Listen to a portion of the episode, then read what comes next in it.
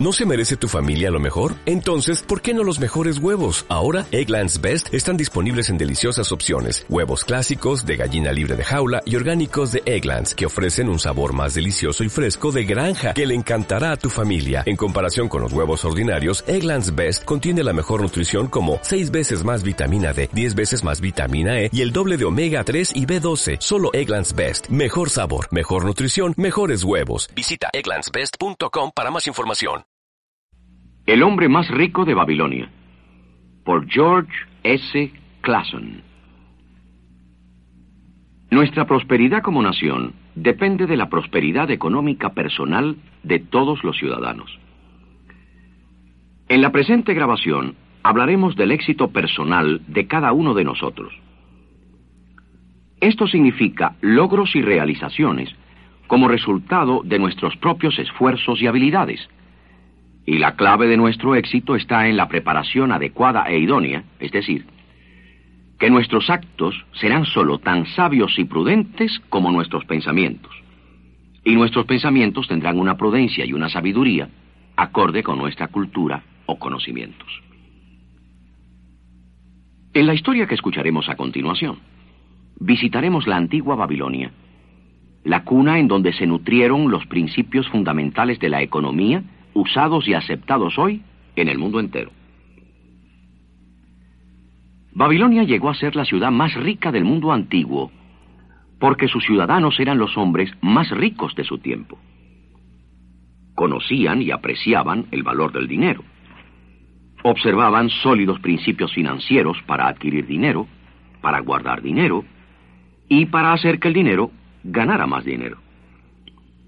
Y hoy, el dinero se rige por las mismas leyes que lo regían cuando millares de hombres prósperos recorrían las calles de Babilonia hace seis mil años.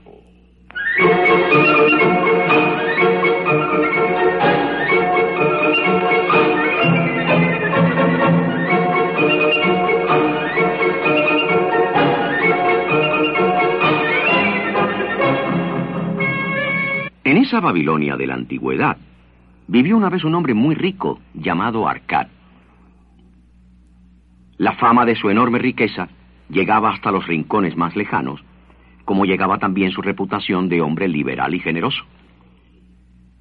Pero a pesar de su generosidad, año tras año aumentaba su fortuna con mayor rapidez de lo que podía gastarla. Y un día se presentaron ante Arcad unos amigos de su juventud y le dijeron, Eres más afortunado que nosotros. Te has convertido en el hombre más rico de toda Babilonia, mientras que nosotros apenas si logramos sobrevivir. ¿Por qué? En una época fuimos iguales. Estudiamos con el mismo maestro, jugamos los mismos juegos. Y desde aquellos años hemos sido unos ciudadanos tan honorables como tú. ¿Por qué entonces te ha señalado el destino a ti para gozar de todas las cosas buenas de la vida y nos ha ignorado a nosotros que merecemos lo mismo. Arcad no se disgustó por las preguntas de sus amigos. Las contestó con sencillez y honestidad. Amigos míos, si solo han logrado sobrevivir desde los días de nuestra juventud, seguramente se debe a que no han aprendido las leyes que rigen la edificación de una fortuna, o bien a que no han observado dichas leyes. Cuando yo era joven, miré a mi alrededor y observé todas las cosas buenas que podían darme felicidad y satisfacciones. Y comprendí que la fortuna aumentaba las posibilidades de todas esas cosas buenas. La riqueza es poder. Muchas cosas son posibles con la riqueza. Se puede decorar nuestra casa con los muebles más exquisitos, se pueden gozar las maravillas de tierras lejanas, se pueden comprar las obras maestras de los orífices y de los pulidores de piedras. Y cuando comprendí todo esto, me dije a mí mismo que exigiría mi parte de estas cosas buenas de la vida, que no me sentiría satisfecho con la suerte de un hombre pobre. Pero como ustedes saben, y lo han dicho con toda franqueza, yo era hijo de un humilde mercader. y sin las cualidades, ni la sabiduría, ni las facultades superiores necesarias, decidí que para conseguir lo que deseaba necesitaría tiempo y estudio. Por lo que respecta al tiempo, todos los hombres disponemos de él en abundancia. Por lo que hace al estudio, existen dos formas de estudiar. Las cosas que aprendemos y sabemos y la práctica para saber cómo descubrir lo que ignoramos. Encontré empleo como escriba en la cámara del archivo y trabajé en ella día tras día durante largas horas, tallando las tablillas de yeso. Trabajé semana tras semana, mes tras mes, y sin embargo no podía enseñar nada de lo que había ganado. La comida, el vestido y otras cosas que no recuerdo se llevaban todo mi sueldo. Pero mi determinación nunca me abandonó. Y un día Algamish, el prestamista de dinero, se presentó en la cámara del archivo y pidió un trabajo especial. Una copia de la novena ley. Me ofreció una gratificación si terminaba el trabajo en un día, pero yo me negué y le dije, Algamish, eres un hombre muy rico.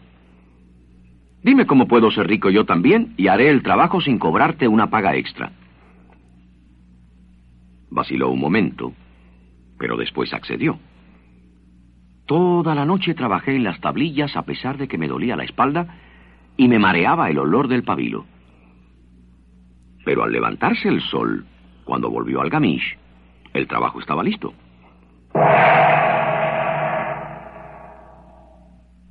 Aquí están las tablillas terminadas. Mm, muy bien. Muy bien. Ahora dime lo que prometiste. Bien, has cumplido con tu parte del trato, hijo mío, y yo estoy dispuesto a cumplir con la mía. Te diré las cosas que deseas saber, porque me estoy haciendo viejo, y los viejos gustan mucho de hablar. Dime tu secreto. Muy bien. Escucha atentamente mis palabras, pues si no logras captar la verdad que encierran, tu trabajo de esta noche habrá sido en vano. Encontré el camino de la riqueza cuando decidí que una parte de todo lo que ganaba era mío y podía conservarla. Tú también encontrarás ese camino en la misma forma. Y eso es todo. ¿Todo? Fue lo suficiente para cambiar el corazón de un pastorcillo de ovejas en el corazón de un rico prestamista. Pero todo lo que gano es mío y puedo conservarlo, ¿no? Estás muy equivocado. ¿No tienes acaso que pagar al que hace tu ropa, al que hace tus sandalias? ¿No pagas por lo que comes? ¿Crees que puedes vivir en Babilonia sin gastar? Ah, iluso. Pagas a todo el mundo menos a ti mismo. Trabajas para los demás. Ahora escúchame. Supongamos que guardas para ti una décima parte de todo lo que ganas. ¿Cuánto tendrías en diez años? Pues... Déjame ver. Oh, prácticamente lo que gano en un año. Has dicho la verdad, pero solo a medias. Cada moneda de oro que ahorres será un esclavo que trabaje para ti. Cada centavo de cobre que gane esa moneda de oro es su hijo que también trabajará para ti. Si deseas ser rico, entonces lo que ahorres debe ganar, y sus hijos deben ganar también para que todos ayuden a darte la abundancia que anhelas. Sí, creo que he comprendido. Recuerda, ¿eh? Una parte de todo lo que ganas es tuyo y puedes conservarlo. Y no debe ser menos de una décima parte por muy poco que ganes. La riqueza, al igual que un árbol, nace de una semilla muy pequeña. El primer centavo que ahorres es la semilla de la que nacerá y crecerá tu árbol de la abundancia. Adiós, amiguito.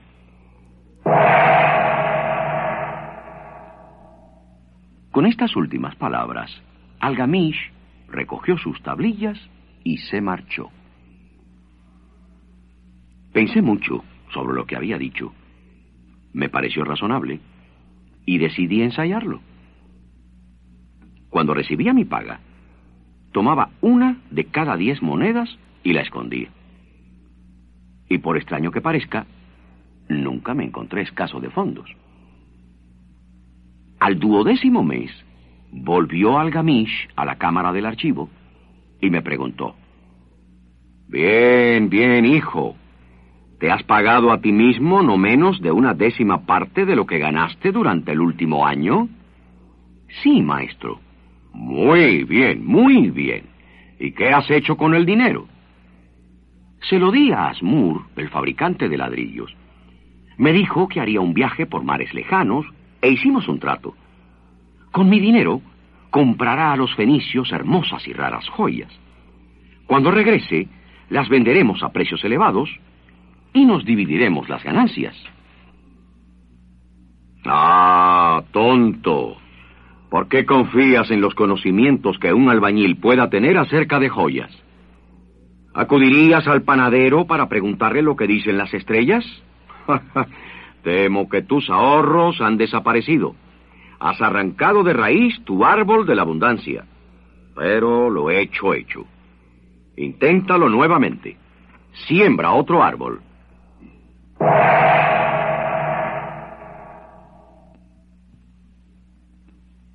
Siembra otro árbol. Con esta escueta afirmación, Algamish el prestamista se marchó, dejando a Arcad pensando, meditando y lamentándose.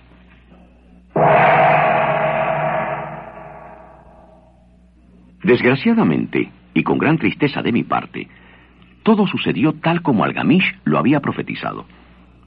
Los fenicios resultaron unos bribones. Vendieron a Asmur trozos de vidrio que parecían piedras preciosas, pero sin valor alguno, y mi primera aventura de negocios fue un desastre. Pero como me había dicho Algamish, empecé de nuevo. Ahorré un cobre de cada diez, pues ya me había hecho el hábito y no me resultaba difícil hacerlo. Pasó un año entero y volvió al Gamish. Bien, Arcad. Dime qué progresos has hecho desde que te vi la última vez. Me he pagado con toda puntualidad y he confiado mis ahorros a Ager, el que hace los escudos para que compre bronce. Cada cuatro meses me paga una renta por mi dinero. Oh, excelente, excelente. ¿Y qué haces con esa renta?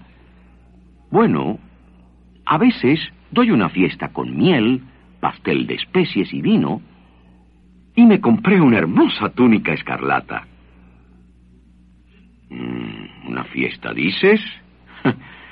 Te estás comiendo los hijos de tus ahorros. ¿Cómo esperas que trabajen para ti? Pasaron dos años más.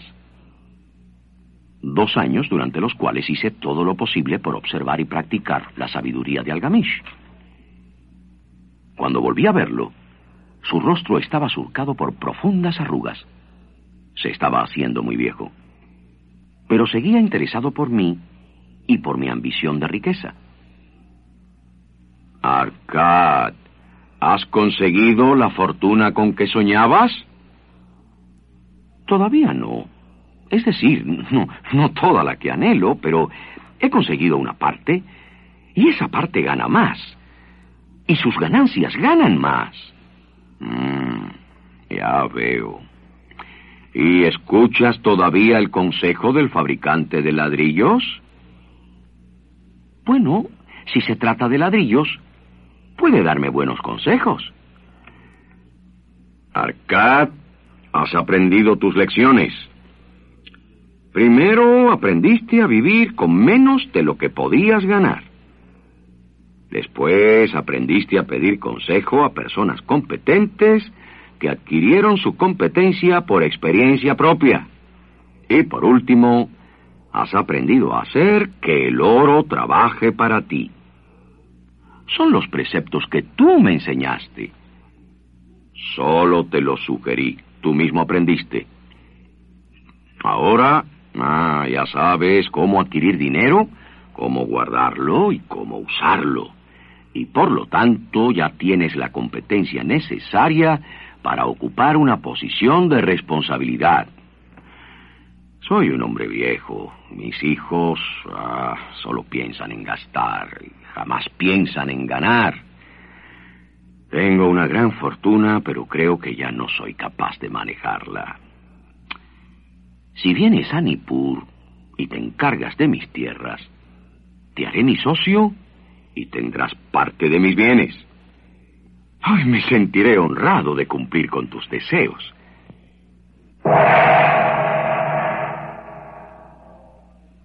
Fui pues a Nippur y me hice cargo de sus bienes, que en efecto eran muy grandes. Y porque tenía una gran ambición, y porque había llegado a dominar las tres leyes para manejar con éxito la riqueza, pude aumentar notablemente el valor de sus propiedades. Yo también prosperé mucho. Y cuando el espíritu de Algamish partió hacia las regiones de la oscuridad, yo era dueño de una parte de sus bienes, pues así lo había dispuesto de acuerdo con la ley. Así habló Arcad con estas palabras, terminó su historia. Sus amigos habían escuchado en silencio pero se les veía ansiosos por hacer comentarios y preguntas. Uno de ellos dijo, Ah, fuiste muy afortunado, ¿eh? Tuviste mucha suerte de que Algamish te nombrara su heredero. Arcad miró a su amigo un momento y le dijo, Tuve suerte porque desde antes de conocerlo tenía el deseo de prosperar. No demostré durante cuatro años la firmeza de mi decisión, ahorrando una décima parte de lo que ganaba. ¿Llamarías buena suerte la de un pescador que durante años se ha dedicado a estudiar los hábitos de los peces, con objeto de echar sus redes según cambia el viento? Ay, amigos míos, la oportunidad es una diosa altanera que no pierde el tiempo con los hombres que no están preparados. Entonces habló el segundo hombre y dijo, Debes haber tenido una gran fuerza de voluntad, ¿eh? Para seguir ahorrando después de que perdiste tus ahorros del primer año. en ese aspecto eres realmente excepcional. ¿Fuerza de voluntad? ¡Qué tontería! ¿Crees que la voluntad le da a un hombre la fuerza necesaria para levantar la carga que el camello no desea llevar? o para arrastrar la que el buey no puede mover? La fuerza de voluntad solo es el propósito firme y tenaz para llevar a cabo una tarea que tú mismo te hayas propuesto realizar. Cuando me propongo hacer una tarea, yo la termino, ¿eh? Pero por eso tengo mucho cuidado de no empezar tareas demasiado difíciles o poco prácticas, porque me encanta descansar. El primero de los dos amigos interrumpió a Arcad y preguntó. Si lo que nos dices es verdad y realmente parece razonable y sencillo. Bien, si todos los hombres hicieran lo que dices, no habría riquezas suficientes para todos. La fortuna crece donde el hombre emplea su energía. Si un hombre rico construye un nuevo palacio, ¿Desaparece acaso el oro que paga? No. El albañil tiene una parte, el plomero otra y el artista otra. Todos los que trabajan en el palacio comparten el oro. Y cuando lo terminan, ¿no vale el palacio lo que costó? ¿Y la tierra sobre la que se construyó no vale más porque el palacio está allí? La riqueza crece en forma mágica y ningún hombre es capaz de profetizar hasta dónde puede llegar. El segundo hombre reflexionó sobre las palabras de Arcad durante unos momentos y dijo, Ah, no hay duda de que todo lo que has dicho es verdad. Pero esa fue tu experiencia. ¿Y nosotros? ¿Qué podemos hacer para hacernos ricos? Mi consejo es la misma valiosa sabiduría que recibí de Algamish. Díganse a ustedes mismos, una parte de todo lo que gano es mío y puedo conservarlo. Díganselo por la mañana cuando se despierten, a mediodía, por la noche. Repítanselo cada hora de cada día hasta que las palabras se les graben como si fueran letras de fuego escritas en el cielo. Grábense esta idea, convénzanse de ella y conforme crezca la cantidad de su tesoro, el aumento les servirá de estímulo. Los invadirá una nueva emoción y una gran alegría de vivir. Podrán realizar mayores esfuerzos a medida que ganen más. Y después, aprendan a hacer que sus ahorros trabajen para ustedes. Hagan que sus hijos y los hijos de sus hijos trabajen también para ustedes. Y recuerden también que deben ser moderados, ¿eh? Gocen de la vida mientras estén en este mundo, pero no se cansen demasiado ni ahorren demasiado. Si una décima parte de lo que ganan es todo lo que pueden ahorrar cómodamente, conténtense con ahorrar esa parte. Vivan de acuerdo con sus ingresos y no se conviertan en personas tacañas o temerosas de gastar. La vida es hermosa. Tiene muchas cosas que valen la pena, muchas cosas que disfrutar.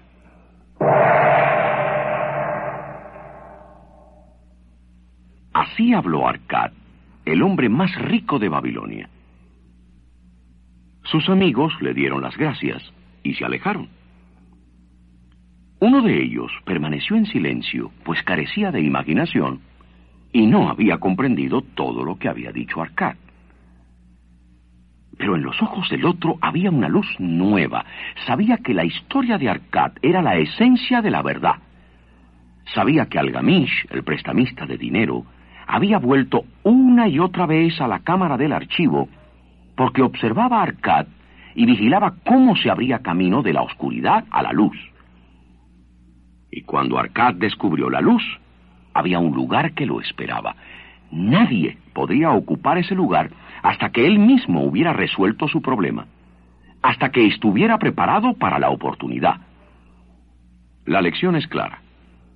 El punto crucial de su vida llegó el día en que comprendió la verdad. La verdad que había pasado de Algamish a Arcad y de Arcad a usted.